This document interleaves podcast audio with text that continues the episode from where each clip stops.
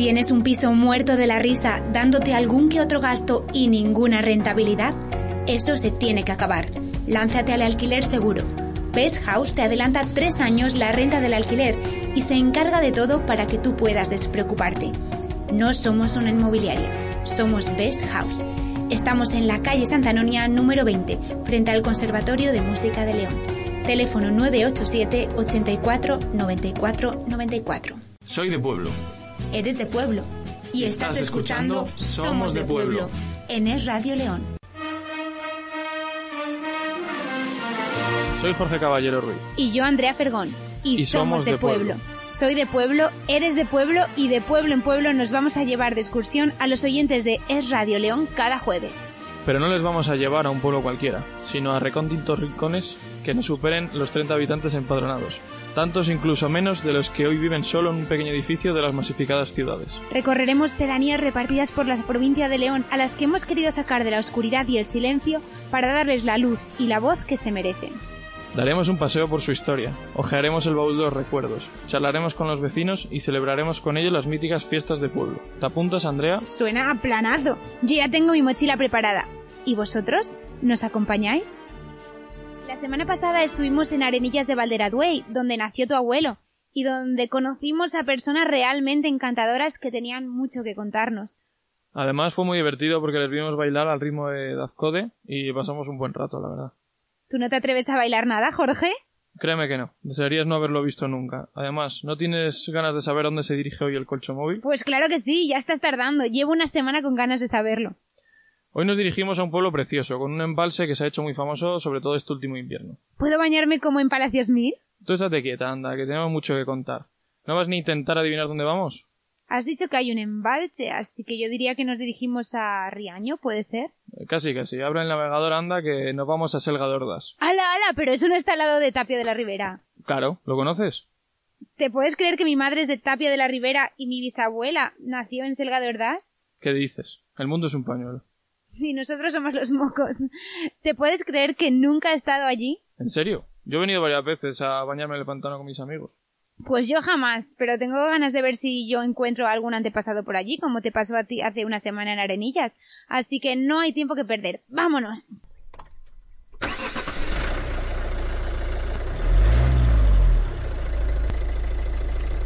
Pues ya estamos aquí. Madre mía, me encantan las casas de piedra y este pueblo está llenito. Son preciosas. Hoy quieres hacerte tú una foto para Instagram, ¿eh? ¿Has Venga. visto esa casa? Parece de cuento. Venga, hazme una foto con esta casa que voy a poner una pose chuletilla, pero rápido que tenemos que escuchar a la voz del pueblo. Sí, venga, a ver, posa. Patata. Veamos a ver qué tiene que contarnos antes de adentrarnos pueblo arriba.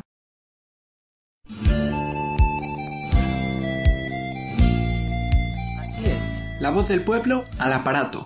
Y contándote esta historia, vamos a pasar el rato. Esta vez toca hablar de Selga de Ordaz, y es que el nombre de este pueblo se debe a que en este lugar se juntaba el ganado a sestear. Muchos tienen pequeñas huertas y gallinas, aunque es verdad que hoy en día se usan más ya para el consumo propio. En torno al año 1963 se hizo el embalse de Selga. No cubrió ningún pueblo, pero debajo hay como cuatro pastos, uno en común con la Magdalena. El día de San Isidro era común la apertura de los pastos con las vacas, que se quedaban allí pastando hasta septiembre. En este pueblo había una escuela, una pequeña escuela, en la que iban niños y niñas juntos, aunque está cerrada desde hace 40 años y rehabilitada en la actualidad como casa social. La fiesta del pueblo es el 15 de agosto, aunque el 14, el día anterior, hay una chocolatada por San Roque. En ella los vecinos colaboran, hacen comidas, reuniones. Mm, Prácticamente no hay niños, aunque es verdad que nació una niña hace mes y medio, el 18 de junio, y ha venido para quedarse, ya que vive y vivirá aquí. Hasta 1950 el pueblo pertenecía a la diócesis de Oviedo, y así como dato, en el pueblo no hay ni muy viejos ni muy jóvenes. La gente del pueblo no suele vivir muchos años, y la verdad es que les cuesta recordar a gente que haya muerto muy mayor. En 1590 se produce la inscripción del altar. Por ello se calcula que el pueblo datará de esa fecha, más o menos será de esa época, porque normalmente los pueblos se construían alrededor de las iglesias. Terminaremos, como siempre, hablando del COVID-19, la pandemia, que nos está atizando en estos momentos. Y es que una familia lo pasó en el pueblo, pero no se supo absolutamente nada hasta que se hizo la PCR a todo el pueblo, porque hubo un brote en Santa María de Ordaz, el ayuntamiento al que pertenece. Así que a mí esto que he contado me ha dejado alucinado. ¿A ti? ¿Qué te ha parecido, querido?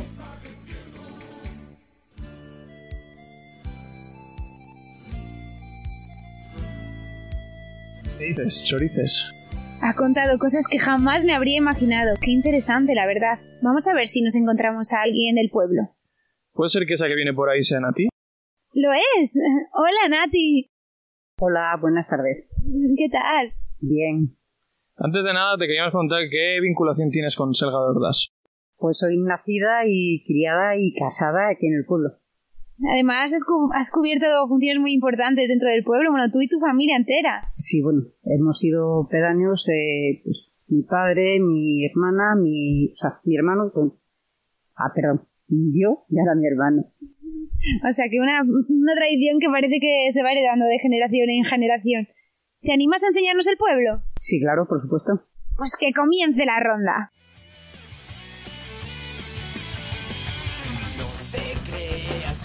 Ya vendrás pidiéndome perdón. He cambiado, no me creo, tus promesas se han ahogado en 100 litros de ron. Bueno, Nati, lo primero de todo, ¿qué nos encontramos al entrar al pueblo y qué hay interesante de ver aquí? Bueno, pues al entrar al pueblo lo primero que te encuentras es, eh, antes de llegar al pueblo, la cuesta famosa, que cuesta subirla y sobre todo andando. Y bueno, pues eh, tenemos un embalse precioso, muy bonito. Y bueno, eh, una iglesia muy bonita. El pueblo en sí es muy bonito, pequeñito, pero muy bonito, muy acogedor. Y bueno, pues qué queréis que os diga, poca gente, porque somos poca gente. Pero bueno, es lo que pasa en estos pueblos pequeños, que nos vamos quedando sin gente. Vamos paso por paso del pueblo. Al subirlo parecía que había como una cueva a la derecha. ¿Qué es eso? Es una cueva de hace años que se buscaba plata. Por eso la presa que, que pasa por, eh, por delante de la, mm, de la cueva se llama la presa de la plata. ¿Qué es la presa de la plata? Es una canalización que hicieron cuando se embalsó el, se cerró el embalse para llevar el riego a las, al ayuntamiento, a los pueblos del ayuntamiento. Y hablando del embalse, ¿qué hay debajo del, del agua? ¿Se perdió algún pueblo? ¿Se perdió algún cultivo? No, a ver, cultivo sí, porque hay mucha, eh, había muchas fincas de tanto de tapia como de selga y de carrocera del ayuntamiento. Pero no, pueblos, gracias a Dios, no, no se perdió nada. Pues es una suerte, porque hace dos semanas estuvimos en Palacios Mil y hay un pueblo, bueno, había un pueblo justo al lado que se llamaba Oliegos, que ese sí que se perdió y está enterrado, bueno, enterrado no inundado, debajo del pantano de Villameca. En este, en este caso solo hay, so- solo hay zonas cultivables, ¿no? ¿Y la iglesia qué tiene de interesante? ¿De qué año es? A ver, hay un retablo eh, que hay una inscripción que pone de 1700 eh, y pico. No sí, sé, ahora mismo siglo el pico. XVIII, ¿no? Más o menos. Pues sí. Y bueno, pues es muy pequeñita, tiene un altar muy bonito, para, para mi gusto, claro, lógico, habrá gente que no le guste, pero bueno, es muy, de- muy bonita. Y bueno, pues más que nada es eso, la antigüedad que tiene y bueno, se reformó hace muchísimos años, hace pues, igual hará unos 50 años o por ahí que se reformó, porque estaba, bueno, pues el tejado estaba mal y esto, y ha quedado como, como está ahora. ¿Hay algún, algún tesoro dentro de esa iglesia? Pues no tengo ni idea. Bueno, habrá que descubrirlo. Habrá que ir a buscar Habrá que descubrirlo. Y desde aquí también podemos ver eh, que pasa la autopista y de hecho se escucha como un ruido. ¿Es la autopista o qué es ese ruido que se escucha desde este pueblo? Sobre Eh, todo por las noches. Por las noches lo que más se escucha son las compuertas del embalse. Sobre todo cuando están abiertas las compuertas es el, el sonido de- del agua cuando cae. O sea, que un buen sonido para dormir bien. Muy Vale. relajante. ¿Dormís bien aquí en Selga, de verdad? Genial. Y, ah, una cosa, que también he escuchado que hay un mirador, el mirador de Selga, verdad. Uf, el famoso mirador. Que me, me preguntaron el año pasado y no sabía que había un mirador en Selga. Y yo soy nacida aquí. ¿Y quién te preguntó? Unas chicas de Madrid. ¿De Madrid? ¿Y llegaron a Selga? ¿Cómo llegaron? ¿Qué les trajo por aquí? Pues me dijeron que estaba anunciado en un, en un cartel, en un toldo, en la Plaza de España, me parece que me dijeron, que se veía, la- o sea, que estaba promocionando el embalse de Selga de Ordaz. Y claro, yo cuando me dijo eso, digo, madre mía, digo, pues no lo sé. Y me enseñó unas fotos y claro, es eh, una zona que hicieron para pesca, de lo, para que pesquen los minusválidos. Entonces está a la parte de atrás del embalse. Y claro, se ve Selga, se ve lo que es el, todo el embalse, eh, la presa y el pueblo al fondo. O sea, que vinieron de Madrid a explicaros a vosotros cuál era el mirador de Selga. A mí precisamente sí. Lo que hace el marketing, ¿eh? Jorge, ¿tú has visto por Madrid que hay un montón de anuncios de León, de pueblos de León? Sí, he estado hace poco además y sí que lo he visto. Y yo en el mirador, yo no sabía que se llamaba mirador, pero yo he estado allí varias veces este invierno porque empecé a ver por Instagram que venía mucha gente a visitarlo. Dije, anda, ¿y esto? Yo no sabía ni que había un embalse ahí. Y cogí, me acerqué un día y vine aquí a comer y, y he venido varias veces porque me gusta mucho. Viene mucha gente, ¿no? Últimamente a bañarse. Muchísima, mm, sobre todo a pasar el fin de semana. Ayer precisamente había una tienda de campaña que la estábamos viendo y lo comentábamos. Digo, mira, hay una tienda de campaña allí. Digo, eso que no se puede acampar. Pero ahí estaba, ahí estaba por la noche. Y caravanas vienen también, ¿no? Sí, muchas. Y una pregunta, Selga de Ordaz. Bueno, no sabemos de dónde viene este nombre, ¿tú sabes? No tengo ni idea. Ordaz, Ordaz es por algún río, ¿verdad? No lo sé. ¿Alguien sabe por qué es lo de Ordaz? No sé, entre la gente que tenemos como público. Porque también está Santa María de Ordaz, que es el ayuntamiento al que pertenece Selga de Ordaz. Sí, a Santa María es el ayuntamiento. O sea que es un poco pues lo que mm, resumiría esta comarca. ¿Y cómo se llama? ¿Hay algún gentilicio de las personas que eh, vivís aquí? No. ¿Algún mote o algo? Y ahora mismo no. Eh, antaño en su día sí, claro. Eh, en su día sí había, pero ahora no, ahora mismo no. ¿Y recuerdas alguno? Pues sí, estaba el rubio, eh, que le llamaban, eh, Celso, eh, mm, Pepe Pajares, Manuel Calores, ¿Y a ti cómo te llamaban? ni idea. Ah, bueno, sí, a mí los de mi quinta, pues, pues mocosina o natillas. O... ¿Y os, ap- os apetece inventaros un gentilicio, un mote, ya que no se os ocurre ninguno? ¿Cómo os gustaría que os llamasen así internacionalmente? pues no lo sé. Bueno, pues al acabar este programa tenemos que descubrir, Jorge. Yo les llamaría a los del mirador secreto. También está bien. Y bueno, ¿cuántos habitantes viven en Selga durante el año? ¿Cuántos viven en verano? A ver, en, en el invierno solemos ser unas entre 15 y 18 personas eh, viviendo de continuo. Luego los fines de semana pues viene más gente, vienen de León y tal, los de Asturias. Y en el verano, el verano se suele pues, llenar el pueblo en los fines de semana sobre todo. Vienen de, de Asturias, vienen de Barcelona, vienen de... Sí, bueno, como muchos pueblos que vienen de muchas gente, zonas y sí. se juntan aquí en verano. La gente que vive aquí, que viene de todas esas zonas, son ¿tienen alguna vinculación con Selga o han venido a posteriori a buscar, pues, yo que sé, casa y la han comprado y la han hecho aquí? La mayoría de la gente sí tienen vinculación con el pueblo, la mayoría. La mayoría. Eh, me parece que solamente hay tres familias que no tienen vinculación con el, con el pueblo. Que han venido, han comprado casa, les ha gustado el pueblo, han comprado casa y están aquí. ¿Y qué economía hay aquí principalmente? O sea, ¿a qué se dedica la gente? Uh, pues a pasar el rato. Yo también quiero vivir de pasar A el rato. pasar el rato. Buena ocupación, sí, sí. ¿Hay ganadería, A ver, agricultura? no, ahora mismo no, ahora mismo no hay nada. Ahora mismo pues eh, estamos, pues la gente que trabaja, trabaja afuera y los que estamos en el pueblo pues estamos lo típico, al huerto que tienes en casa, pues para sembrarte tus patatas y tener suministro para el año. ¿Y antes qué economía había? ¿Qué ganadería? ¿Qué agricultura? Hombre, todos, eh, todas, todas las casas tenían sus ovejas, sus vacas para el suministro de, de las familias de, de casa.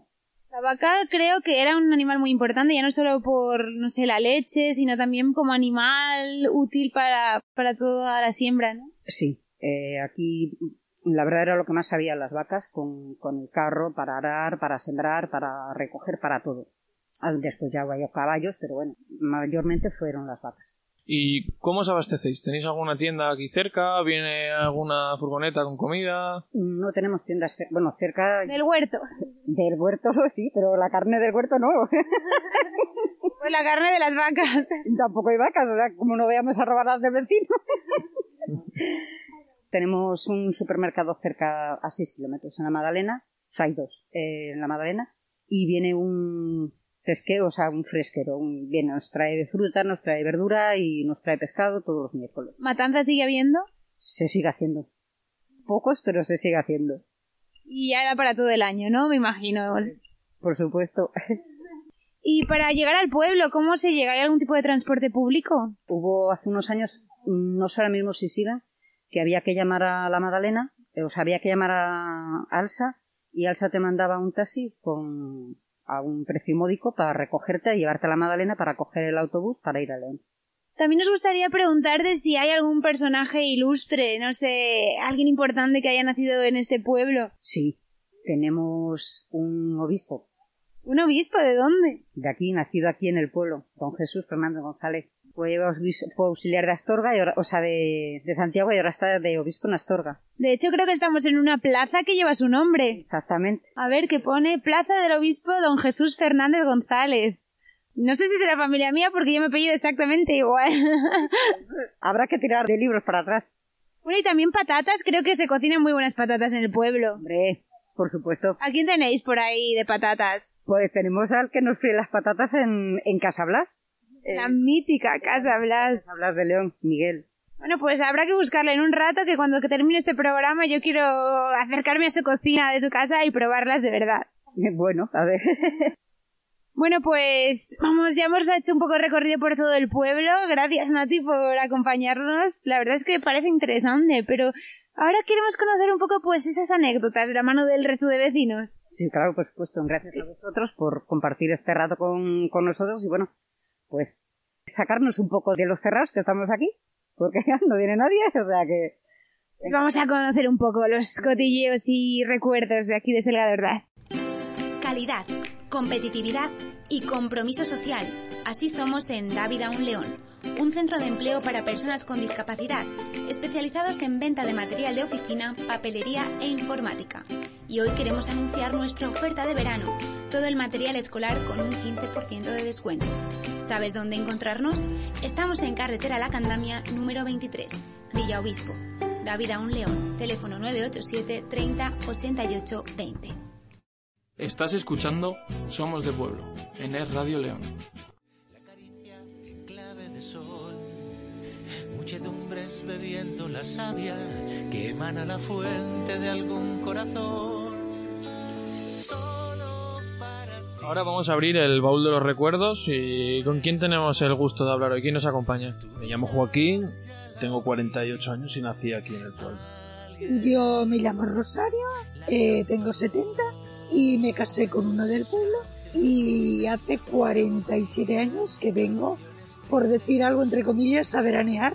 Es nuestro espacio de tranquilidad, de relax, que no siempre se consigue, pero nosotros venimos con ese, con ese fin a ver. ¿eh? Bueno, vais a ser los representantes de contarnos cuáles son las tradiciones del pueblo, los recuerdos, las anécdotas, pues no sé, de hacernos ese recorrido un poco por el pasado. Y bueno, lo primero que os quiero preguntar es cuál es vuestra mejor anécdota aquí en Selga de Ordaz. Pues no lo sé, hombre, yo tengo muchas. He nacido aquí. Hombre, a mí me resulta extraño ver casas vacías. Yo conocí el pueblo con todas las casas llenas. No había muchos niños, pero bueno, éramos seis o siete. Estaban todas las casas llenas. Había vida, había mucha actividad. Era actividad ganadera. Básicamente minifundios, porque bueno, pues esto es muy pequeño y había que trabajar muchísimo. Todo ese, la mayoría de ese campo estaba sembrado a mano por animales. O sea, se sembraba con animales. Trabajabais desde muy pequeños, ¿verdad? Sí, yo en mi casa había de todo tipo de animales, o sea, ovejas, vacas. Prácticamente, aparte de ser un hobby, era una obligación. Yo era el mayor de tres hermanos y claro, pues tenías que colaborar. ¿Qué años empezaste a dedicarte a la ganadería? A los cuatro años, a lo mejor. A los tres o los cuatro. Todos, no yo. Todo el mundo colaboraba. No era, no era esclavitud, como le llamarían ahora, sino economía de supervivencia. Y o sea, ayuda, no te, exigían, no te exigían hacer un trabajo que no podías hacer, simplemente colaborabas. Ayudar si a la familia. Claro, que, que no tenías fuerza, pues cosas, todo el mundo ponía su granito de arena. A la vez que se, se convertía en un hobby, también se convertía en una obligación sin querer. Sí, porque eh, si te das cuenta, los, los niños cuando son pequeños, al principio es como que les hace mucha ilusión trabajar. Y por ejemplo, los niños que sus padres tienen un bar o que tienen un restaurante siempre intentan ayudar ahí a sus padres o a sus tíos o quien sea. Y luego ya cuando se hacen más mayores dicen, yo quiero ser un niño otra vez, ya no quieren trabajar. Es verdad, siempre queremos lo que no tenemos y como bien dices, hoy en día quizás se criticaría eso mucho, se llamaría explotación, pero vosotros lo hacíais con gusto o no. Sí, sí. Colaborabas en casa y, y al final, pues, lo que tú hacías, servía para, para ayudar, para que mis padres en este caso, mis abuelos y, y la otra gente igual no lo tuvieran que hacer todo ellos. Y hablabas que había mucha vida en este pueblo cuando tú eras, cuando tú eras pequeño, así. Yo conocí todas las casas abiertas. ¿Y cómo os entreteníais? ¿Qué juegos teníais? Jugábamos al escondite, jugábamos a pillar, jugábamos a la peonza, las canicas estuvieron muy de moda. Todo ese tipo de juegos. Y luego, ¿había algo también, algún, algún tipo de deporte? ¿Se jugaba algo al fútbol? O algún- Muchísimo al fútbol, somos fanáticos del fútbol aquí. ¿Ah, sí? ¿De qué equipo eres? Yo soy madridista hasta la muerte. Yo al final me voy a marchar de eso. Voy- Es de la cultural con el pater que tenemos aquí, el pater de la cultura. Él, él era uno de los promotores de que fuéramos tan deportistas los jóvenes, porque él era muy deportista. Y su hermano también. ¿Y ¿Dónde jugabais? En unas eras que hay ahí, que son bastante pequeñas, pero claro, como antes se segaba hasta el último metro que hubiera, pues se convertía, un, un pequeño prado se convertía en un campo de fútbol. En un Bernabéu aquí en Salvador. Aquí tenías cinco minutos y lo dedicabas a jugar al fútbol. Y en esa casa de ahí de la izquierda teníamos una canasta puesta en una pared. Y también la tuvimos ahí. O sea, aquí se jugaba al fútbol y al baloncesto, O muchísimo. sea, que había muchísima vida aquí en La este bici y el tenis, mucho. Y luego íbamos al río todos los días por la tarde. O al río o al pantano a bañarnos. Pauline, entre el trabajo y todos estos deportes, pues no lo pasabais mal, ¿no? No, aquí la verdad que, vamos. Hombre, aquí la vida luego por el invierno era bastante dura. Yo me acuerdo que nevaba muchísimo, ahora prácticamente no nieva. Antes nevaba muchísimo. Y claro, no se podría salir de casa entonces. En el 87 estuvimos una semana sin ir a clase. Ante vaya chollo. Todavía te acuerdas, ¿no? La celebración. Ni un autobús ni nada. O sea, había como un metro y pico de nieve. Pues ¿A yo, dónde ibais al colegio? A Carrizo, íbamos a Carrizo cuando se cerró la escuela rural aquí y éramos los primeros y los últimos. Con lo cual nos íbamos a las 7 de la mañana y llegábamos a las 6 de la tarde. Porque era un autobús de rural que recogía niños por toda la zona y eran dos horas de desplazamiento. A mí si me pilla ahora, si nieva un poquitín, cojo las palas y me pongo a poner un muro de nieve en la entrada del pueblo para que no entre el bus y no tranquilas. Aquí hacíamos los caminos a pala. A pala. Sí, para el acceso de las casas y para el acceso de las cuadras por, por el tema de los animales, se hacían todos los accesos, había fendera cada vez que nevaba y se hacían los accesos a mano. La famosa hacendera, ¿eh? De la que tanto hemos hablado. Cada cuatro días, yo me acuerdo, de, en el 87, yo creo que fue la última vez, que tuvimos que coger los caballos y los mulos para ir a buscar pan a Río Seco, que ya, ya no había pan. Llevábamos tres días ya sin pan. No podía venir el panadero y tuvimos que coger los mulos y subir sacos de pan para todo el pueblo. Vamos, sacos de pan, tabaco, pues la, mayormente Lo cuatro normal. necesidades. Esto fue como la incomunicación del COVID, pero ah, con la nieve cada año, ¿no? Pero, Claro que en hombre, el, no tan drástica. en el momento se viviría como algo igual un poco complicado y tal, pero luego lo recuerdas y es Aquí una era aventura bastante- en realidad. Aquí era bastante habitual eso. De, de todo se salió, además. Lo de quedar incomunicados era bastante habitual. Lo que nos mató os hizo más fuerte. ¿Alguna anécdota que te haya contado tu marido o que tú hayas vivido aquí como mejor anécdota de estos veranos? ¿Alguna noche vieja que haya sido muy épica o algo así? No, noche vieja, no que no las hemos pasado. A ver, yo lo que, lo que ahora cuando Joaquín lo de las casas, yo lo que nunca, todavía no lo he podido asimilar, es cuando vienes, de nuevo, pues conoces a toda la gente y hablas con todos y luego, a manera del que va pasando el tiempo, cada año que venías faltaba uno. Yo eso veía que los asientos aquí eran de piedra y veías la piedra, pues por ejemplo, el Alfredo, el, el otro. Se siguen echando de menos la imagen esa de, de un señor sentado en una piedra haciéndose un cigarro. Aquello es algo que todavía no lo he superado, que por cierto, es que cada uno, le- la muerte la, yo la, la, la llevo muy mal, en el sentido que porque todavía no he entendido por qué se van. Porque era gente tan sabia, te explicaban cosas de que ellos habían vivido, pero te las contaban y tú las estabas viviendo en el momento, y a lo mejor hacía 100 años, o, o 50, pues de la guerra, de lo que pasaban, de lo que vivían, de lo que Joaquín ha contado, del campo, de que se les moría una vaca y era un año perdido. Y yo todo eso lo he vivido y luego has venido y ahora tan vacío, todo cerrado. Y nos hemos vuelto muchísimo, muchísimo más. ¿Cómo te diría yo? Somos muy autónomos. pasamos unos de otros y si tú pasas y el uno está, se, se va reculando para no sé, yo creo que perfectos no somos nadie, pero tendríamos que tratar de compartir más lo bueno y lo malo. Yo es lo que he hecho en falta ahora, que antes a mí con toda esa gente mayor me suplía todo eso. Ya es algo muy curioso porque en este pueblo no hay mucha gente mayor, ya eh, hay muchos bancos vacíos, como comentas. Gente mayor sí que lo hay. A ver, gente mayor lo que pasa es que no vivimos. O sea, aquí la gente, realmente la gente mayor ha vivido muchos años. Ha, ha habido muchos que han pasado de los 90, incluso los 95. Casi todos. O sea, que no tuvieron mucha calidad de vida, vivieron muchos años. Todos estos que yo comento y muchos más que no me acuerdo de los nombres de, del el abuelo del Susi, del obispo, todo esto, el abuelo de él, 95, mi suegro 94, todos eran, pero todos estos que hemos comentado, pero eran geniales. Y con esto vamos a cerrar el baúl de los recuerdos y vamos a pasar a la siguiente parte del programa, que es lo que se llama el caño.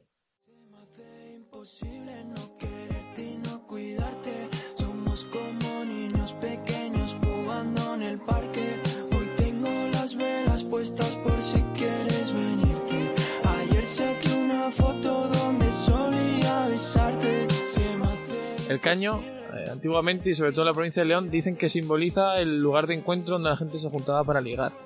Ahora somos un poco más cutres y ligamos por, por redes sociales y la verdad es que, Autónomos. claro, ¿Una completamente... red social?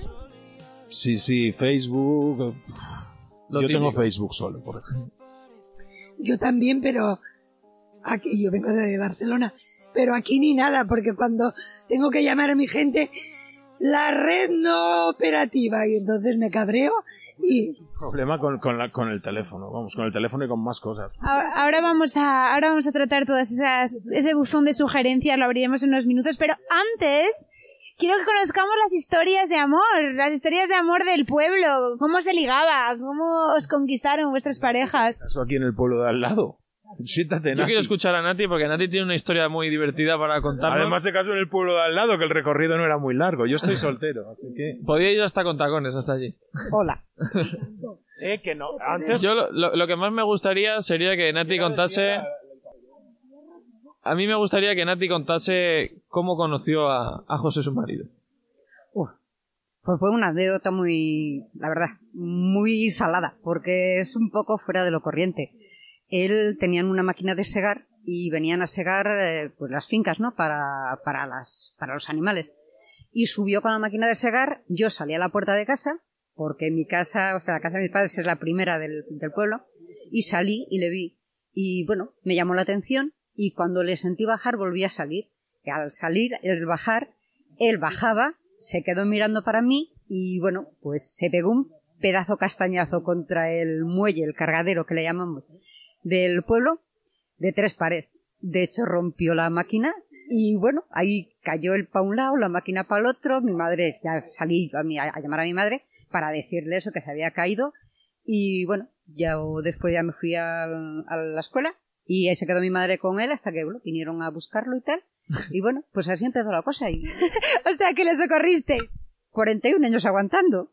O sea que O sea, que ese golpe fue un poco cupido, yo creo. Fue un disparo de cupido que le tiró al suelo y dijo, aquí surgió el amor. fue la flecha del amor. La flecha le, le debió dar en la cabeza o algo, porque para caerse... Sí, porque se pegó un, ya te digo, se pegó un jostrapazo que, que vamos.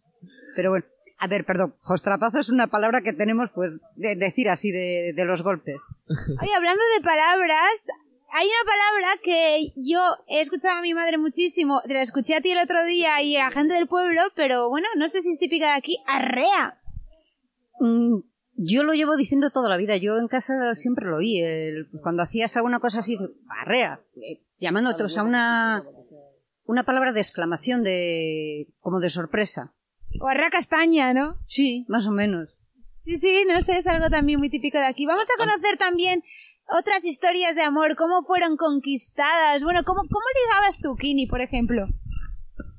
Aquí había, había mucha fiesta por los pueblos. En estos pueblos de alrededor, bueno, todavía hasta hace un par, un par de años, antes del COVID, pues sí que había fiesta. Aparte, yo mis años más jóvenes, pues había mucha fiesta en la Magdalena.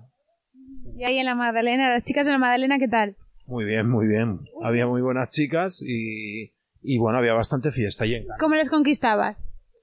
Pues con deporte, con baile, como vamos, como se podía. ¿Y, y usted cómo conoció a, a su pareja? A ver, a ver qué me siento.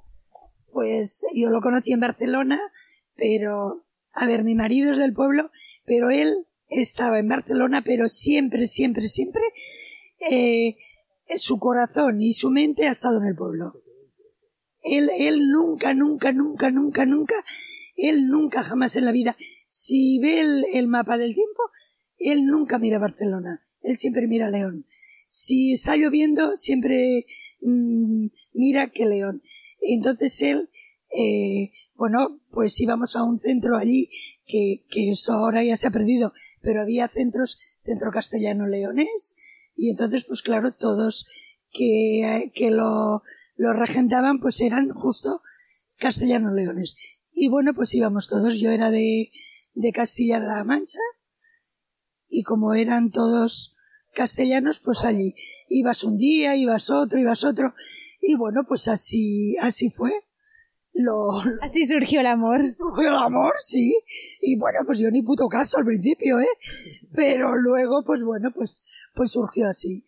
Pero de todas formas, ya te digo, quiero decir que mi marido mm, siempre, siempre, siempre, siempre ha sido, mm, estando allí ha sido de aquí. Porque el, el, este, en Barcelona, él, él ha sido presidente de un club de bolos, que eran bolos leoneses, que, que ha sido durante 20 años haciendo él de, de presidente para que todos pudieran jugar y han hecho campeonatos, incluso aquí competiciones con León.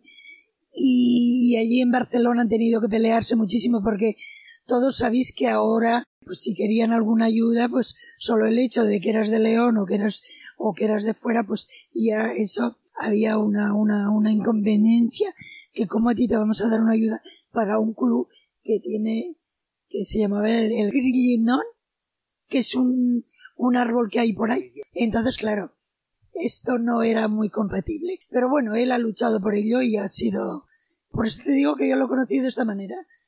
Bueno, qué de historias de amor, ¿no, Jorge? Seguro que muchas más que nos quedan por descubrir. Y mucho más originales que las nuestras de hoy en día. La verdad es que sí, vamos, cuánto nos gustaría desplazarnos a esos años para conocer a nuestra media naranja. Y bueno, pues con esto nos vamos al siguiente bloque, ¿no? ¿Cuál Sí, es? Nos vamos a escuchar el buzón de sugerencias. Eso, para dar una voz también a, a estos vecinos, a ver qué tienen que contar, qué tienen que, que, bueno, qué es lo que quieren pedir para el pueblo. ¿Eres un joven con ganas de disfrutar de un buen rato en una terraza fresquita? En Birland León encontrarás todo lo que necesitas. Tenemos las mejores bebidas, las más ricas, más abundantes y más variadas tapas, los mejores precios y el mejor ambiente. Te esperamos sirviéndote una caña en calle El Sabinar número 4. Birland León. Te esperamos. Un pequeño cambio en el tipo de agua que bebes puede suponer un gran cambio para tu salud.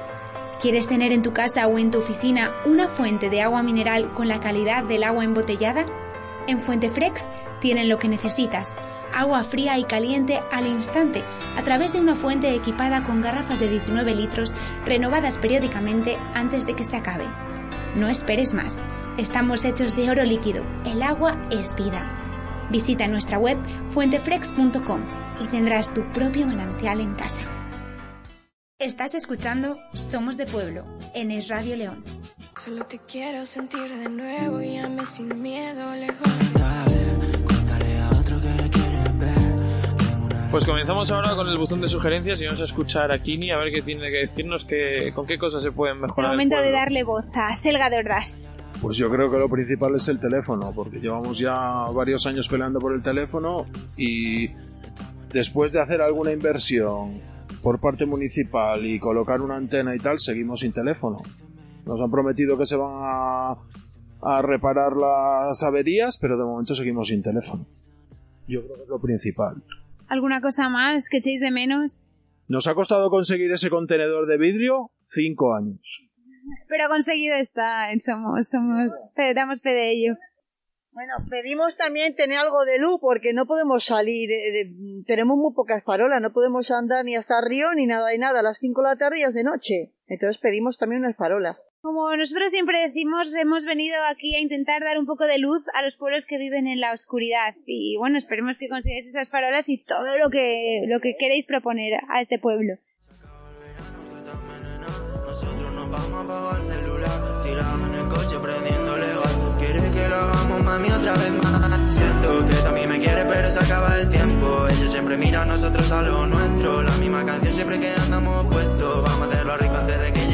Bienvenidos a la parte del pregonero. Normalmente en esta parte nos gusta traer a alguien importante de la ciudad de León, pero aquí hoy en Salga de Ordaz hemos dicho, ¿para qué vamos a traer a alguien importante de Ciudad de León si tenemos a alguien importante en el propio pueblo? Y él es Jesús Fernández González, o Jesús Fergón como Andrea, que Es es... que mi eh, apellido Fernández González y mi apellido artístico es Fergón. Mi correo electrónico también es Fer- Jes- Jesús Fergo, Anda, mira. sin la N. O sea, que compartimos también correo electrónico. Y él es el, el obispo de Astorga, aunque también es conocido como el pater de la cultural, porque jugabas a fútbol antiguamente, ¿no? Eh, cuando era juve- joven sí que jugué a fútbol. En la cultural jugué, bueno, en otros dos equipos, San Francisco y Unidad, que es de la Magdalena, de, de un pueblo de aquí al lado, sí. Pero bueno, ya hace mucho que fue eso, ¿eh? Luego, ¿Con qué te quedas? ¿Con la vocación o con el fútbol? Hombre, ya esto ya se decidió en su momento. Cuando tenía veintitantos años era todavía joven para fútbol, pero lo dejé porque vi que no era compatible. Tenía que entrenar lógicamente todos los días, viajar el fin de semana y mis ocupaciones, en ese caso, como educador en, en el seminario de León, que estaba allí, eh, por lo tanto, en esa, en esa función, pues hacía que fuese incompatible una cosa y otra. Y me decidí, por supuesto, por la vocación sacerdotal. ¿Son compatibles ambas cosas? Mm, Puede ser compatibles, pero a nivel ya elevado, profesional, no. Aficionado, por supuesto que sí, porque no tienes la obligación de entrenar todos los días, pero ya, digamos que con un nivel profesional no, es muy difícil compaginar. ¿Qué futbolista tienes como ídolo? Bueno, eh, hombre, en mi época, en mi época recuerdo a los porteros, porque yo jugaba de portero, pues me gustaba mucho Iríbar, ese ya era un poco mayor cuando yo jugaba, pero Arconada, por ejemplo, Miguel Ángel, uno que era de la- del, del Real Madrid, Zubizarreta después, en el Barcelona, bueno, esos son los... No Ahora gustan. los hay otros, hay otros muy buenos. A mí no me gusta porque yo soy colchonero. Ah, tú eres colchonero. Bueno, Sí. pues ahí también hubo buenos porteros, ¿no? Y ahora sobre todo. Sí, hombre, ahora está Black, que es muy bueno. Sí, sí, sí. ¿Y estaba bien visto de aquella compaginar tu, tu vida de la fe con el fútbol? Sí, sí, estaba bien visto. De hecho, yo solo, cuando quise jugar a fútbol en la cultural, pedí permiso al rector y el rector me mandó al obispo y el obispo, que era un, era un vitoriano, eh, se llamaba Monseñor Luis María de la Rea, me dio permiso. Entonces, sí, era, era entendible. era- en, ese momento era seminarista. Después también, cuando siendo sacerdote, también jugué. Pero ahí ya era mucho más difícil porque tenía muchas más obligaciones. ¿Y jugabas de titular todavía cuando tenías más trabajo o, Eh, o ya no tenías tiempo para ir a entrenar y ya no, ya no jugabas Bueno, tanto? ahí, claro, cuando no entrenas, pues ya no, no Claro. puedes ser titular, ¿no? Entonces, eso ya te, Ahí ya fue cuando te fuiste... limita, te limita, sí. Con 28 años creo que fue cuando ya colgué los guantes. Bueno, Jesús, ah, más allá del fútbol, tú llevas el nombre de Selga de Ordaz a toda España, ya no solo a la provincia de León, y a los vecinos nos han confesado el otro día que algún día llegarás ese nombre a Roma, y están seguros de ello. ¿Qué opinas? Bueno, como se ve, tengo gran afición aquí, ¿eh? Pero exageran muchísimo, exageran una, una barbaridad. O sea, el nombre lo llevo, no sé, lo llevo aquí a Astorga y poco más, ¿no? no es verdad que lo lleve toda España. ¿no? Ojalá, ojalá podamos decir algún día ah, que el futuro papa es, hasta, es de aquí, de Selga de Ordaz. Y ya, por lo, por lo que veo, ya te han contagiado la, la, la devoción. Hombre, por supuesto que sí. Además, ya, ya decía que mi, mi bisabuela debió nacer aquí, así que claro que sí, orgullosa. ¿Y qué significa para ti, Selga? ¿Qué te genera? Eh, bueno, es, es como venir al lugar de donde uno se encuentra más en paz y más tranquilo y más en familia. Por lo tanto, es un. Claro, eh, cuando uno tiene tantas ocupaciones, como tengo yo en general desde hace ya mucho tiempo, pues eh, lo que sueñas es tener un- unos días libres para poder venir hasta el pueblo. Sobre todo en el verano.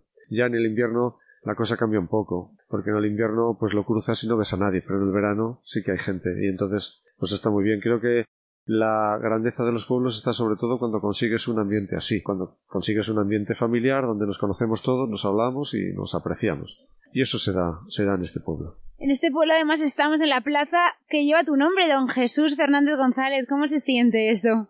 Bueno, lo siento como una, un motivo de gratitud a- a- al pueblo, ¿no? Que en el momento que, se, eh, que fui nombrado obispo auxiliar de Santiago de Compostela en el año 2013, pues yo creo que ya fue en el verano del 14, se me dedicó la, la plaza. Se lo agradezco pues a- sobre todo a las personas que en ese momento eran pues presidenta, eh, se llama eh, Digna, eh, y pues ese, ese gesto que tuvo, pero bueno, en general todo el pueblo eh, pues lo recibió y lo aceptó con agrado, dedicar la plaza eh, mayor, la plaza mayor del pueblo. Entonces, por lo que has dicho, eh, no vives aquí, ¿qué vives? En, en Astorga, entonces. Claro, desde que soy obispo de Astorga, hace un año, pues vivo en Astorga. Antes viví en Santiago de Compostela seis años y, y unos meses, y antes había vivido en León, pues casi toda la vida. ¿Cuál es tu lugar favorito para vivir? Bueno, eh, es que he ido por muchos lugares. eh, por supuesto este para el verano. Luego el León me gusta mucho. Astorga también me gusta. Tengo que decirlos todos si no les parece mal. Un poco de todo es lo mejor, ¿no? Lo mejor de cada lugar en cada época del año. ¿Y cómo nació tu vocación? Bueno, siendo niño aquí, eh, pues eh, me fijaba mucho en el sacerdote, lo que hacía, y se llamaba Don Julio en ese momento. Y bueno, pues eh, comencé siendo monaguillo, leía las lecturas y eso me gustaba mucho. Y así comencé a pensarlo, la, la maestra que teníamos entonces se llamaba Doña Tere, Tere, por lo tanto, pues tenía gala precisamente llevar chicos al seminario. Llevó, no solo me llevó a mí, sino que llevó a algún otro. Nos hacían un examen de, de entrada, o sea, no entraba sencillamente sin control, un pequeño examen, que más que más que nada buscaban yo creo ver si que éramos normales porque por ejemplo te preguntaban qué pesa más un kilo de paja o un kilo de hierro o sea a ver si razonabas no era digamos preguntas difíciles sino que eran preguntas para ver si pues dábamos la talla no quiero decir éramos eh, con un coeficiente normal Bueno, estoy hablando con tu tío, que también eh, es cura, ¿verdad? Dijo que en aquella época, pues los que servían para estudiar iban al seminario y luego pues de ahí salían muchas vocaciones. Claro, en aquel momento los, los centros de eh, internados del seminario o de los religiosos eran donde iba la mayor parte de la gente.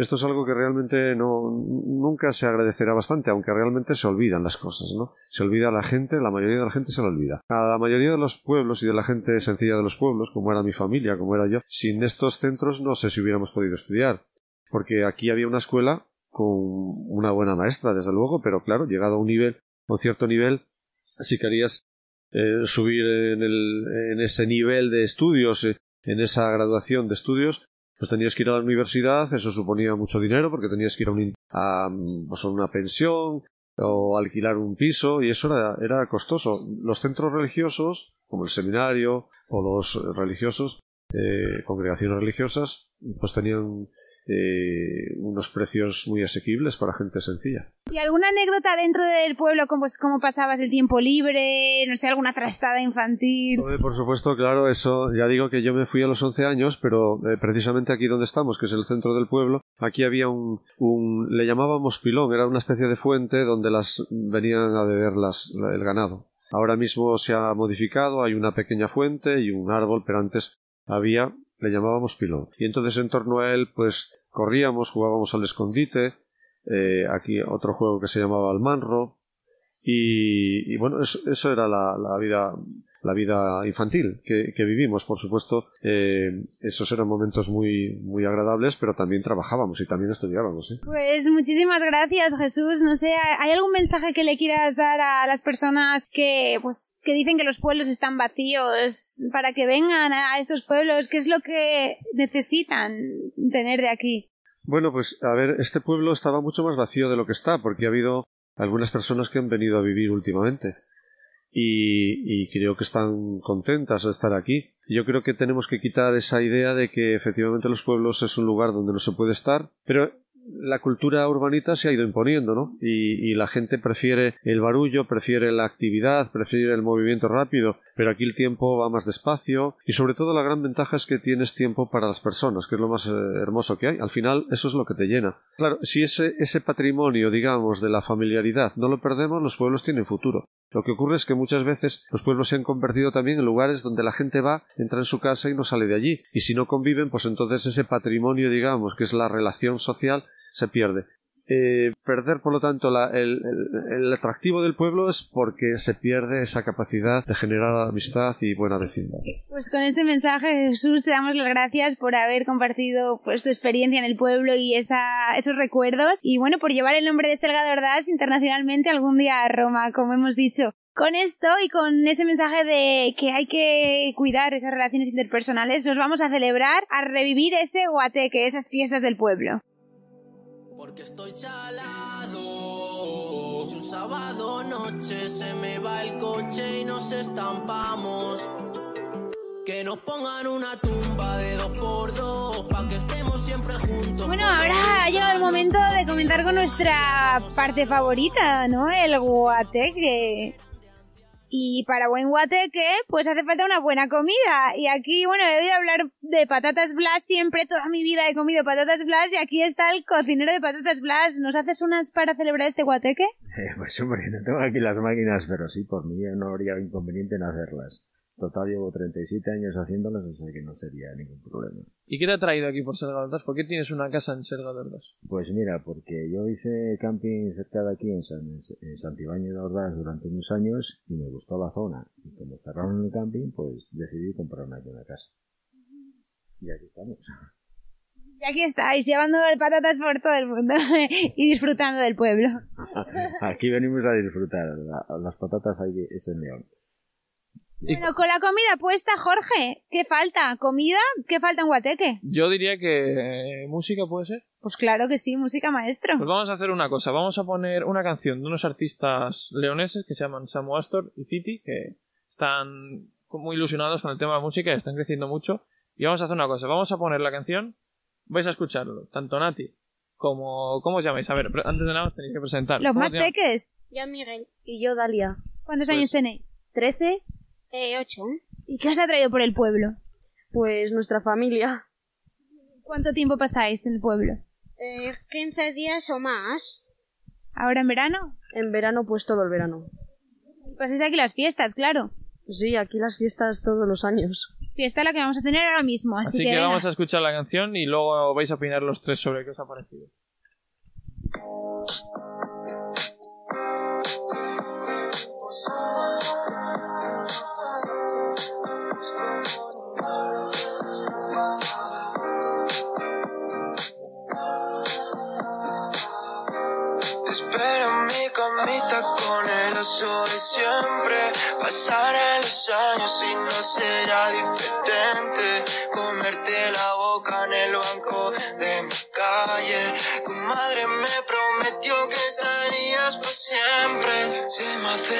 Imposible no quererte y no cuidarte.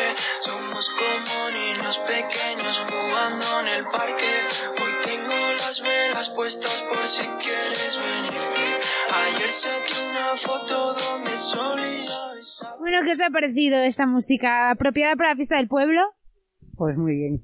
La verdad que te viene a la cabeza muchos recuerdos. Muchos. Esos primeros besos a escondidas de los padres. Pero bueno.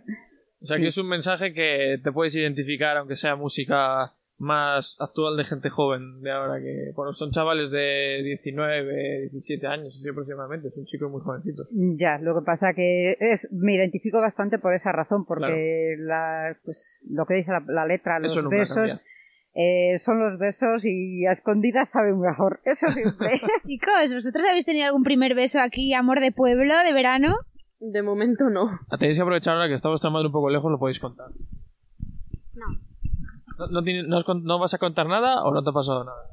No me ha pasado nada. Ya no me fío, yo creo que no lo estás ocultando, seguro. Mentira. ¿Qué el qué? Que me, mentira. Mentira. ¿Y qué os ha parecido la canción? Bien. Está muy bien. Tampoco es que haya muchos niños en el pueblo, pero en las fiestas viene mucha gente. ¿Y qué os parece este estilo de música, este, esta música que está haciendo la gente joven en León ahora? Muy bonita y, y con mucho ritmo. Sí, ¿eh? es pegadiza. Sí. Nosotros intentamos darle un poco de voz a todos estos artistas leoneses, traerlos a los pueblos pues para que los conozcáis. Sí. Recordamos, la semana pasada estuvo con nosotros David Álvarez, más conocido como Dazcode. Recomendamos a mucha gente que, que le escuche. Y los de hoy son Sam Astor y Fiti. Tienen muchas canciones juntos y con otros colaboradores. Así que hay que ayudar a la gente de, de León que está intentando crecer en, en su mundo. Así que muchísimo ánimo para ellos y gracias por las canciones que nos regalan. Y bueno, canciones, canciones, ¿qué es lo que se bailaban en las fiestas del pueblo y lo que se sigue bailando cuando se puedan volver a celebrar y cómo se celebraban esas fiestas? ¿Qué recuerdos tenéis vosotros? Pues teníamos a- al DJ del pueblo que nos ponía música para niños y, y también música pop. ¿Cuál es vuestra música favorita? A mí la de la de Enrique Iglesias por el ritmo. ¿Y a ti qué, te- qué es lo que más te gusta de música? A mí la mayoría de canciones que más me gustan de Blas Cantón. Ah, a mí me gusta mucho también, que fue Eurovisión y todo. Mm, ¿Te gustó la canción que hizo? sí. A mí también, me parece que hace canciones muy bonitas. Nati, ¿Y para ti?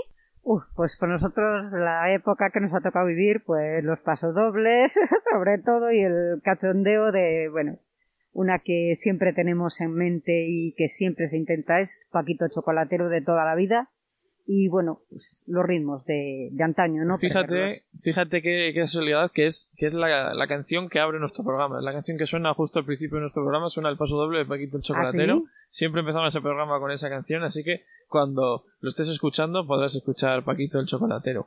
Y para cerrar el programa vamos a irnos escuchando un poquito más de la canción de Samu Astor y de Fiti que se llama Como Niños. Pues la semana que viene, Jorge, ¿a dónde nos desplazaremos? ¿A otro pueblo? ¿Se sabe? ¿No se sabe? ¿Es sorpresa? Yo creo que va a ser sorpresa, mejor. Vamos a ir anunciándolo por nuestras redes sociales, así que de paso os animo a que nos sigáis. Somos de Pueblo León en Instagram y somos de Pueblo en Twitter. Iremos anunciando por ahí a ver si adivináis a qué pueblo vamos. Bueno, bueno, pues mm, estoy expectante de saberlo muy, muy pronto. Vamos a escuchar la música y que comience el guateque.